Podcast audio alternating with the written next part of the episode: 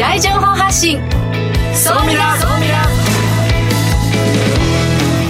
リスナーの皆さんこんにちは。大野康則です。榎木戸典子です。この時間は総ミラ相対的未来情報発信番組をお送りしていきます。ニュースや情報をもとに仮説を立てて予測することが可能な相対的未来につながるヒント。総ミラをいち早くリスナーの皆さんにお届けしていく情報番組です。パーソナリティは大野康則さんです。よろしくお願いします。よろしくお願いします今週は。いろいろあるんですよ。まずね私ね好きなことがいっぱいあって iPhone の発売というか新しい iPhone の発売のイベントが今週9月15日開催されるんですよねアップルのイベント。なるほど。iPhone9 月といえばそうですね。アップルのそうなんです。だからなんかいろんな商品が多分発表されると思うので、まあ、かなり今ワクワクしてます。はい、さあそして総ミラを盛り上げてくださるもう一方日本能率協会総合研究所マーケティングデータバンクエグゼクティブフェロー菊池健二さんです。はい、えー、菊池健二です。よろしくお願いします。今日は日本のとある19兆円市場について話したいと思います。いや注目ですね。ありがとうございます。いや9月あの週末「鬼滅の刃」見ました？見ました。見ましたよ。もう「鬼滅の刃」もですね9月の25日から本編新しいのスタートするんですけど、ね、これも楽しみですまた経済にとってもものすごい影響あるんですよこれ。え本当ですか？はい「鬼滅の刃」は2700億円の経済効果があるって言われてるぐらい、まあ、映画も大ヒットしたじゃないですか。そうですね。はい。木内さん見てます？私鬼滅見てないんですよ。いやいや2日間続けてやってましたよね。やってましたね。やってましたね。裏番組見てましたね。あのねあのマーケティングの戦略だとかビジネスっていうのは結構うまいんですよね、ね、だからすごくそういう経済的な面から見てもあの結構注目かなと思ってます、これから勉強します。この番組は YouTube でも配信しています。YouTube はラジオ日経の番組サイトからご覧ください。それでは番組スタートです。この番組は日本能率協会総合研究所 JMA システムズ日本マイクロソフトの提供でお送りします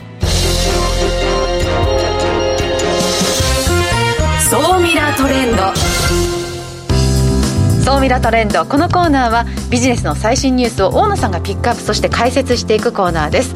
今週はどんなニュースを持ってきてくださったんですか？はい今週のトレンドはですねシンセティックメディアになります。なんかねあんまりシンセティックメディアって聞いたことない人も多いかなと思うんですけどあのリアルな音声付き動画を AI によって作り出すその動画が合成技術なんですけど分かりやすく言うと私の例えば顔のデータと私の音声データそれをまあ機械にインプットしますと。でそこに例えば、えー、説明用の文章パパパパってこう入力するとですね自動的に私がさも喋ってるかのようなリアルタイムフル CG で動画を作ってくれるみたいな。なるほどね。教育の現場とか、まあ、接客の現場で使われることも想定できますし私みたいなアナウンサーの職業がまあ、このシンセティックメディアにとって変わってしまう、はい、そんなことも想像できますね。だからゆくゆくは本当になんだろうニュースの作り方もそうですし講演の仕方イベントの仕方会議の仕方とかも本当にゆくゆく変わってくるんじゃないかなっていう。でゆくゆくは自分を真似た AI みたいなのも出てきたら、はい、もうその AI に働かせてしまってとかみたいなこともできるようになってくるし、うん、ただあともう一個あれなのはこれ悪用されるとまあ、何でもできちゃうんで。いや数年前2019年にフェイクザッカーバーグが出て話題になりました。こうザッカーバーグさんがあたかも喋っているかのようにあの、ね、顔もリアルだし口も口元もリアルだしだからこう喋りさせたいことをもう打ち込めばいいわけですよね。そう何でも言えちゃうので本当何が本物か分からなくなってきちゃう。だから逆に言うとその偽物を発見する AI みたいなものの研究っていうのも今進んでますね。で今ですねこういうこれのことをデジタルツインというふうに言いまして、うん、その現実の世界からいろんなデータ映像だとか音声データとか収集してそのデータをコンピューター上仮想空間上でまあ再現することのことをまあデジタルツインっていうんですけど、まあ、こういったものっていうのが今すごくまあ注目をされていると。はい。でここにですね、まあ、いろんな実はもう企業さんが現れてまして、まあ、70社ほど有料企業っていうのがあの登場してきてるんですそんなにあるんですか、あるんですよ。いろんな技術がありまして、ええ。ー、アバターみたいなものを作るとか合成動画だとか音声文章画像とか、まあ、いろんなあの AI があるんですけど悲しいかな。日本の企業がですねほとんど ランクインされてない。ピックアップされてない、うん、ちょっとこれは かなり日本企業頑張ってほしい。そうなんですよ、うん、むしろゲームとかやってる強いので日本って。なんで弱いのかなってちょっと逆に私も不思議なんですけどね、でもなんかこうあんまり入ってなくてちょっと日本としては頑張ってほしいなというのはありますとでさらにですね今進化をしていて、はい、えー、要は人間の脳をそのままデジタルにしようっていうまあそれ取り組みも進んでまして人間が見てる視覚だとか聴覚とかそのまあ感覚的なものとかも全部入れてですね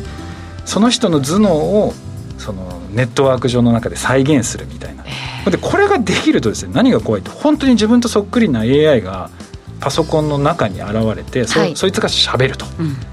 でさらにこの本当に動きっていうのがリアルに今なってきててこの瞳の中に映る人まで再現できるようになってる、うん、だから今榎木さんが今、うん、その「うん」って言ったその顔の表情とか眉毛の動きまでを正確に再現できるようになってる、うん、だってこれってまあリアルの人を再現できるのはもう当然ですけど、まあ、過去の方亡くなっている方会いたい人をこう登場させるっていうこともできるわけですよね。できます、うん、なので例えばね自分の親しい人とか家族とかで、まああのもう別れてしまった人とかを再現するっていうのはすごくできる。あともう会えない人とか、そうですよね。菊池さんはこの技術にどんなところ注目します？いやこの間出てきたスマートコンタクトレンズとか、うん、いろんなものと絡んでいったらすごい世界観ができる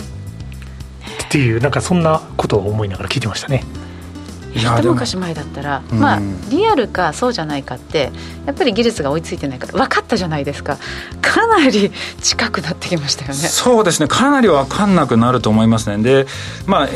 今は画面上ですけどそのうちそうあのコンタクトレンズで中に入れるようになってくるとそれが現実世界にいる人と混同する可能性っていうのは本当に考えられる。映画みたい。そうだって目の前にいるんです。いますからねそういうような時代っていうのが本当に今すぐそこまで来てるっていう。そこは本当に今すごい時代になってるなと。でその中で今注目してるのがですねソウルマシンっていう、っていう、まあ、会社さんがありまして、はい、ここがですねまさにこの、えー、ヒューマノイド AI でデジタル頭脳っていうのを作ってるんですけどまあちょっとね皆さんもですね YouTube とかウェブで調べていただくと分かるんですけどこれ全部 CG なんですよ。CG でかなり細かいところまでを表現できるようになってきて唇のしわまで。これえリアルじゃないわけですね。そうなんです。それでこれをリアルタイムフル CG で表現してる。わそうですか、はい、だからそうなると本当にますます動画っていうのが変わってくる、見方っていうのが変わってくる、うん、なので本当にこれからビジネスが大きく変わるしコンテンツニュースそういう動画コンテンツっていうのはあの大きく楽しみ方も含めて変わってくるのかなと。はいえ今日はシンセティックメディアデジタルツインについて取り上げました。以上総ミラトレンでしたここで一旦 CM です。相対的未来情報発信。総ミラ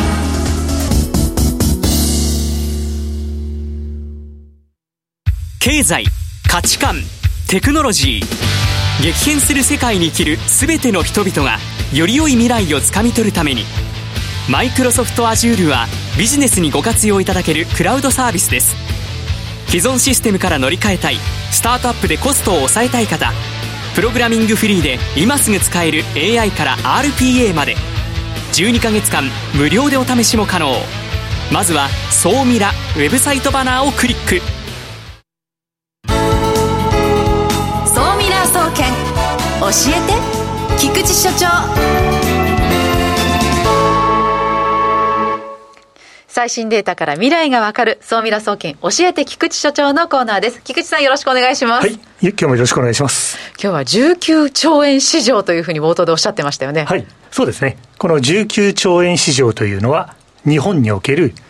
電子商取引。うん、そう。いわゆる e コマースですね。とのマーケットの市場の大きさについての話になります。はい。19兆円というのは、今大体日本のビジネスシーンで、7番目ぐらいに大きな市場。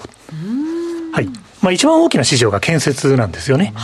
で、今の19兆に近いのは実は自動車ビジネス国内でも15兆円ぐらい。はい。はい。あと生命保険が29兆円ぐらい。そんな感じで比較をしていただくと、なんとなくイメージがしやすいかなと外食産業が26兆円ぐらいあそうなんですかかなという、そういうですね、市場間のビジネス、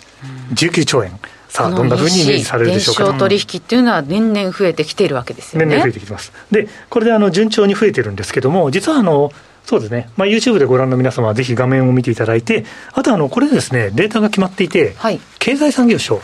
経産省が毎年、電子商取引に関する市場調査。まあ、ラジオでお聞きの方はぜひ調べてほしいんですけども、電子商取引に関する市場調査というタイトルで、毎年夏ぐらいにデータを発表してます。うん、で、今のタイミングで、ちょうど2020年ですね、の数字が発表になってます。はい、で、コロナ禍において、いわゆる物販系のビジネスですね。まあ、これが中心を占めますけれども、21.7%増加。はい。デジタル関係。だから、まあ、いわゆるそうですね、あのデジタル上で取引されるあのいろんな商品、後で紹介しますけど、その市場も14.9%増、うん、ただ、サービス、サービスって何が含まれますかね、36%減少してしまったと。はい、だからトータルで見ると、2019年よりも2020年の方が、市場は少し小さくなってしまった、はい、という背景があります。でも伸び続けているのは、この物販の部分ということですね。あそうですね、うん、あとはデジタルがこれからどんどん伸びていくんだろうと、あとはサービスがいかに復活するかということでですね、うん、このサービス系の事業というのをちょっと簡単に紹介しておくと、これはですね、旅行とか、飲食とかチケット販売、はい、そうです、やっぱりコロナでもろに影響を受けてしまったので、そうなんですよね、それでいくと、物販とデジタル、あちなみにあのサービス系の中には、この番組でもよく取り上げるフードデリバリー。も、今回から初めてきちんと調査されて、はあ、はい、3500億円ぐらいのマーケットと推計がされているということなんですよね。はい、はい。で、まあ、物販系も注目される品目があったり、デジタルも電子書籍が非常に伸びてますし、あとは有料動画配信とか、うん、やっぱその辺のマーケットは当然注目されてるという感じですね。でここでなんかその物販系で今後伸びそうかなと思われるのが、うん、あの医薬品とか、まあ、そういうものが多分規制緩和とかでネットでこう買えるようになってくるので、おそらく、まあ、この2、3年でこの辺の市場っていうのがまたさらに大きくなってきたりとか、あと海外の動きを見てると、自動車とか、まあ、そういうものも今ネットで買うようになってきてるので、そうなんですよね。この辺もね、なんかすごく大きくなるんじゃないかなっていう気が。そうですね。化粧品と医薬品って今、あのネットの比率ってだ、あれなんですよね。6%ぐらいなんですよね。あまだ100%市場があるのに、はい、6%しか EC 化がされてない。で、今は7800億円ぐらいの市場なので、大野さんおっしゃられた通り、これからすごく伸びしろがある。という見方が私も正しいと思います。うん、車も同じですね。経産省のこのデータって、ええ、パソコン経由なのか、はい、そのモバイル経由での購入なのかっていうのは、どこまで出たりするんですか？あそうですね。あの、一部調べられていて、基本的には、ちょうどあの今、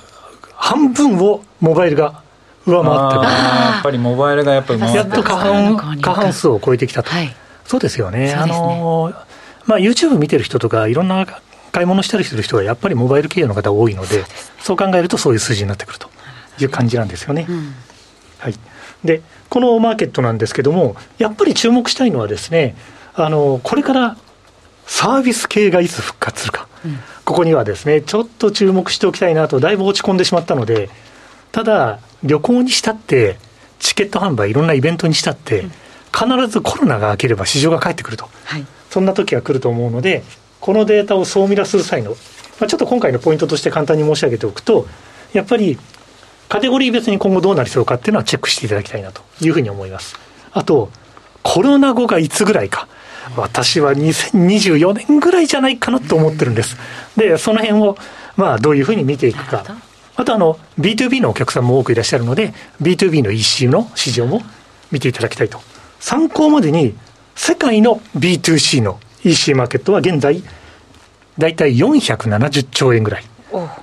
2024年には702兆円になる。それぐらいの市場間の期待があるので、日本の EC マーケットも当然期待していきたいというふうに思っています。今日の菊池社長も熱かったですね。熱かった。ありがとうございます。以上、総ミラ総研教えて菊池所長のコーナーでした。相対的未来情報発信。総ミラ。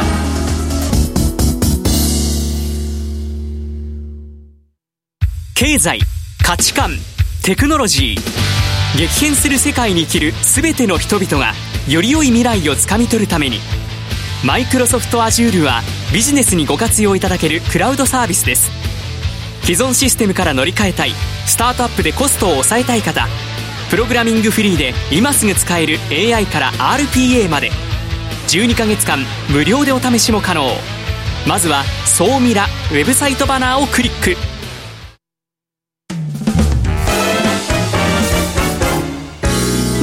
ンパス。未来コンパス。このコーナーは未来への羅針盤コンパスを手にすべく魅力あるゲストをお招きしまして最先端情報をお聞きしていくトークコーナーです。早速本日のゲストをご紹介します。株式会社ティーズインベストメント会長の竹之内幸宏さんです。よろしくお願いします、はい、よろしくお願いします。よろしくお願いします。はい。竹之内豊さんですか？あ、豊かではありません。ちょっとね、近い顔はしてますが、すみません。ゆきひろです。似てますね。ねはい。ありがとうございます。あなんかそう言った後俺ちょっと言いづらいですけど、はい。私は昔ええ竹之内に似てるって言われてたことあったんですあ、竹之内豊かにですか？豊かに。竹之内を呼び捨てにされるぐらい、素晴らしいですね。ちょっとちょっと大野さんちょっと菊池さんも何か言ってあげてくださいよ。ちょっと15年以上前ね、生きてる時があった。の反町っぽい感じも。そうあのラジオの方はねもう想像でね聞いいてもらったらいいかもしれない、そっかそっか。じゃあた竹之内豊だと思って聞いていただければそうしたうんら、そうです。二人いるってことですね。大変です。ビーチボーイズです。で竹之内さんはですね、はい。リラクルを270億で売却後、まあ、ご自身でもいろいろまあ起業されていろんなことやられていて、まあ、かなり成功されてるんですけれども、今日ですねあのリスナーの方たちはひょっとしたらですねあの一般の人とか普通の人にはちょっと関係ないかもしれないんですけど、新規事業担当者の人にもだけ今日はお届けしたい。な。んでかというとですね私多分ずっとまあ新規事業やってきたんですけど竹之内さんに多分10年以上前に出会ってたら多分ねもっとすごい結果出してたと。それぐらいすごいノウハウだとか、あの経験っていうのがあってす今日はちょっとその辺のお話をお聞きしようもっと早く会いたかったってよく言われますよ。いやー知りたかったです。いやでも本読んだ時ちょっと感動したんですよ。ね。確かに言われてみたらあ確かにそうだよなって思うんですけど、あこれやんなきゃいけない。あ確かにこうすればうまくいくみたいなことが結構いっぱい書いてあって。じゃあ今でその日は新規事業をどう成功させるかをお聞きできるんですね。でその中でやっぱり一番大事かなと思ってるのが TTP 戦略。TTP で、はい。こ。れまあまさにこれかなと、TTP? TTP です。TPP ではなくて？TPP ではない。TTP TTP TTP です。えこれあ。の第五的なあれですよね。あ、そうです。第五的な感じになっちゃいましたね。な何ですか？TT TPP TTP はい。徹底的にパクると。ハマりましたね。あ そうなんです。これがすごい大事だっていうふうにおっしゃっていて、うん。でやっぱりそのまあなんだろう。その相手が何をしているのかで市場調査も含めてなんですけどどういうことをやろうとしてるのかっていうのをとにかく勉強して調査して、でそのやってることをパクるっていうところなんですけど、うん。ちなみにそのやるときにそのまあまあなんとなくまあその相手を参考にしましょうっていうのイメージつくんですけど、まず一番最初その儲かりそうこれ真似しようと思うところどうやって見つけるんですか？真似しようっていうところを見つけるって、まあまあ、本当に、例えば飲食店だったりとか、店舗ビジネスって、まあ見たら行列が出てきたりするわけじゃないですか。はいはいはいタピオカだったらもう、あれは明らかにみんな流行ってるってわかりますよね。それこそ高級食パン専門店の野上さんとか、多分流行ってるものって分かりやすいから飲食店とかっていうのは真似されやすいんですよ。なので、どんどんどんどん乱立していくんですよね。なので、流行ってるものを見つけるのが本当に一番難しくて、で、例えば EC サイト、僕だったら、えっ、と、アマゾンとかで、あの、化粧品を OEM で作って販売してるんですよ。はいじゃあ、それって実は、あの、そこに飛び込んでみると、あの、アマゾンって、こう、ツールでどれぐらいの売り上げが上がってるかが、それぞれのアイテム分かるツールがあるんですよ。知ってる人は知ってるんですよ。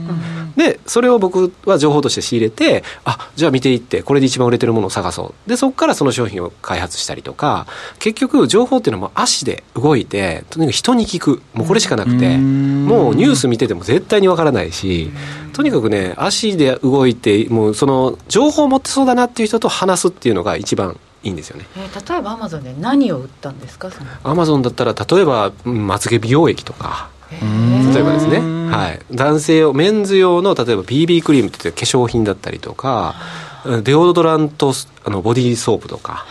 はい、ととか。いやだってすでにあるものですよね。そうです。だから目新しいものではないところに、あえて飛び込んででもその売り方とかそうです。変えていくと。まあ結局レッドオーシャンと呼ばれてる部分にこう飛び込まれてみんななんかこうレッドオーシャンだからもう無理だって思われてるかもしれないんですけどブルーオーシャンの方が難しいんですよ。そうですよね。そうですなんですよね。発明するようなもんですから、まあ大概当たらないんですよねだから新しいことを考えてる人って本当に結構失敗してる人の方が多くて逆に例えばまつげまつげ美容液なんてこうアマゾンで200個ぐらいも販売されてるんですよ、でも僕はそこに飛び込んでもどの商品よりも今売り上げ上げてる状態なんですよね。だからラーメン屋でもそうじゃないですか。ね、ラーメン屋こんだけあるのにまだまだラーメン屋新規出店してどんどん増えてるところもありますから、うん、だからレッドオーシャンってないんですよ実は。えーでも後から飛び込んで、その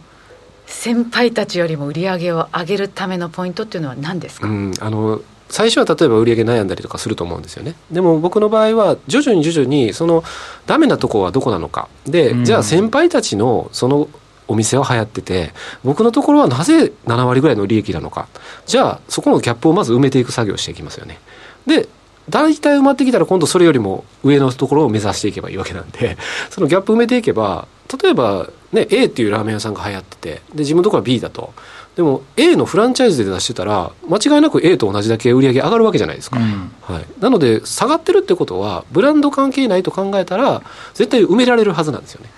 だからそこの流行ってる本質を見極めるってことがちゃんとできることが大事ですねはい。ちなみにあのなんか書籍でちょっとお読みした中に入ってたんですけど、えー、と商品を開発するときに SEO じゃないんですけど、お客さんがどういうことを検索しているのかっていうのを調べて、はい。でそこにあるものを内容を入れたものをこう開発するみたいな。ああそうですね。だから最初にニーズがあるかどうかを調べることが大事なんですよね。ん。みんな本当机上の空論で、あの多分こんだけいいものだったら絶対売れるだろうっていう発想で作るんですよ。で結果売れないとか、もしくは事前にアンケート取られるんですよ、ねうん。あの女性の方にこういう化粧品出たらどう思われますか？こんなものあったら絶対買いたいってみんな答えるんですよ。でも実際にお金を出してじゃあ思いつくかっていう話なんですよね。普段今聞かれたら買うかもしれない。だからはい。対面セールスだったら買うかもしれないけれども、説得されて、何にも知らない日常を過ごしてる中であなたの商品を検索してわざわざ買いますかと。そうなってくると全然売れないってなるんですよ。なので僕はお店を立ち上げる時でも先に物件を決める前に大体ここら辺でやるって言ったらチラシを巻きます。1万枚ぐらい。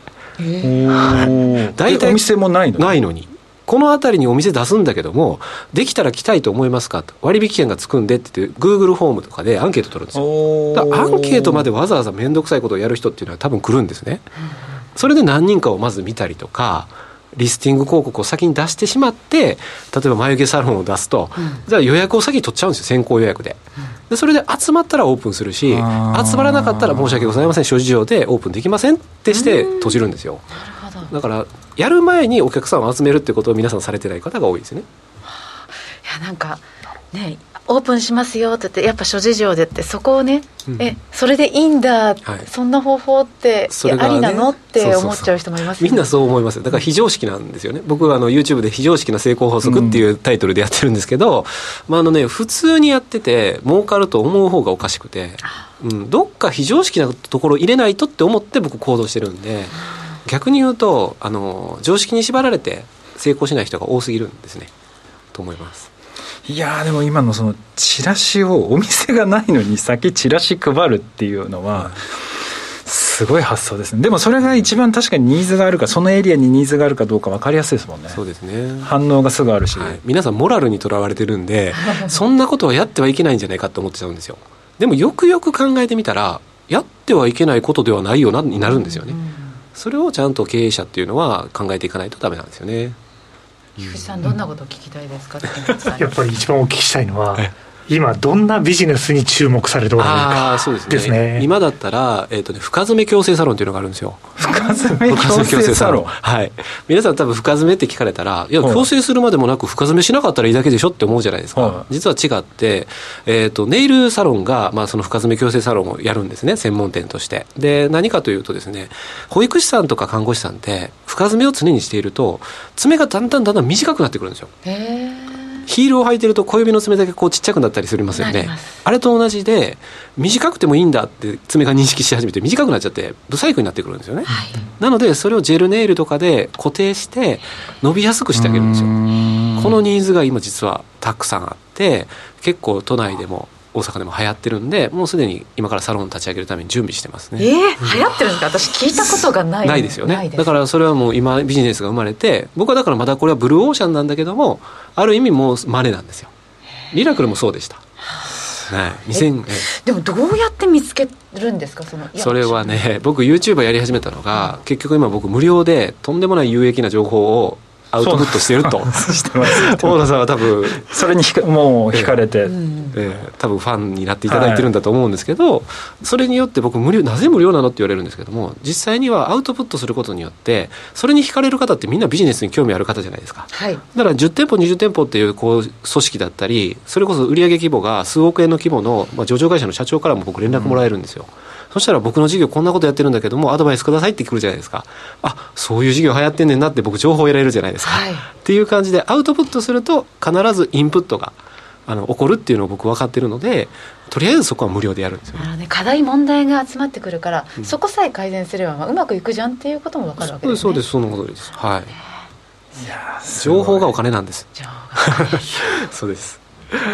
そうね、でも今日ちょっとお話をお聞きしてあの新規事業のやっぱり担当者の人にやってほしいなって思ったのが、やっぱりまずは徹底的にニーズがあるかどうか調査するっていうのは本当改めて大事だなって感じましたね、結局そこがないのにそこでどんなにお金かけてどんなにブランディングしてもお客さんいない状態でやっても全く意味ないですからね。だから失敗する確率が上がってくるっていうね、うん、なのでまあそこはすごくですねなんかあの参考になったし、まあ、聞いてる皆さんもですねぜひあのそこを実践していただければなと思います。で今言ったですねお話しした内容とかもですねあの書籍に結構書いてあるのでぜひですね あの7年で260 270億円手に入れたあの物語って、まあ、検索するとですね出てくると思いますのでぜひそちらもご参照いただければなと思います。もっとですねあの竹野さんにお話お伺いしたいと思ってるんですけれども放送時間近づいてまいりましたので続きはですね、うん、YouTube の方で早いんですよね、アフタートークありますか？ちょっとアフタートークあるんで。ああなるほど。はい、はいえー、本日のゲストはですねティースインベストメント会長の竹之内幸宏さんでした。ありがとうございました。ありがとうございました。来週はですね放送がお休みなそうですね、はい、9月27日から放送となります、はい、以上未来コンパスのコーナーでした。さあ今夜もあっという間にお別れの時間が近づいてきました。お別れですよお別れですよ。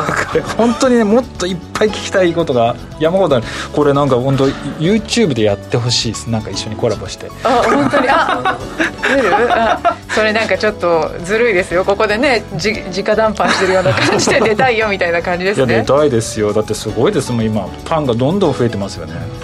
ねおかげさまでもう毎日のように、はい、ファンが増えてますね、じゃあちょっとそれでね、はい、ソーミラもねちょっと爆発的にファン増やしたいですね、はい、我々もちょっとぜひコンサルしますよ。